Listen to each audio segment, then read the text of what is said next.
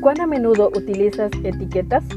En la actualidad, el concepto etiqueta ha ganado un espacio significativo en todas las áreas de la vida. Las utilizamos para identificar, clasificar o valorar.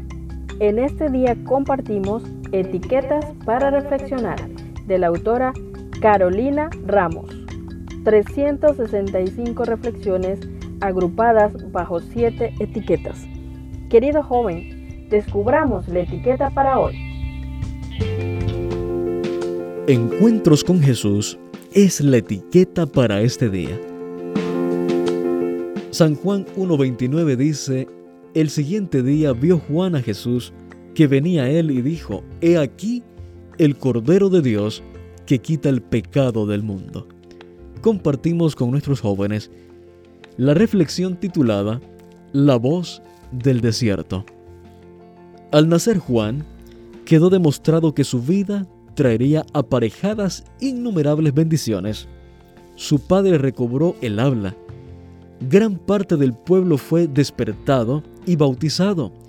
Su primo caminó por el camino que él había allanado.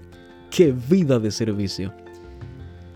En varios países se forman comités exclusivos para planificar la recepción de personas importantes.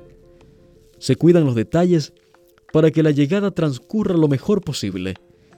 Aunque sabemos que hay mucho esfuerzo, cansancio y horas extras empleadas por estas personas a cargo, probablemente pocos entendieron la vida de Juan y todos los sacrificios que requirió su entrega como mensajero y preparador para el camino para el Cordero de Dios.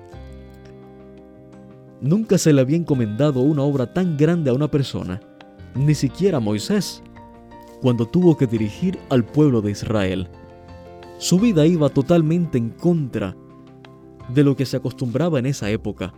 Su dominio propio, su sencillez y su espiritualidad no tenían parangón. Por medio de su vida, sus palabras y su ejemplo, las frívolas gentes de aquella época debían cambiar radicalmente sus corazones y alistarse para recibir al Señor. ¡Qué desafío!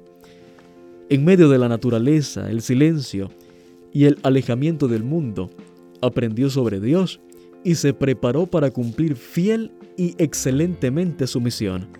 Observaba a las personas y estudiaba cómo llegar a sus corazones.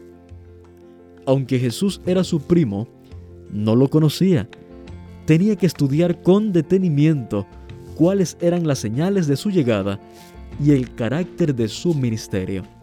Y así lo hizo, si bien no entendía a la perfección cada uno de los detalles sobre la vida de Jesús, tenía fe en que Dios aclararía todo. Su voz rasgó el silencio del desierto y del adormecimiento del pecado.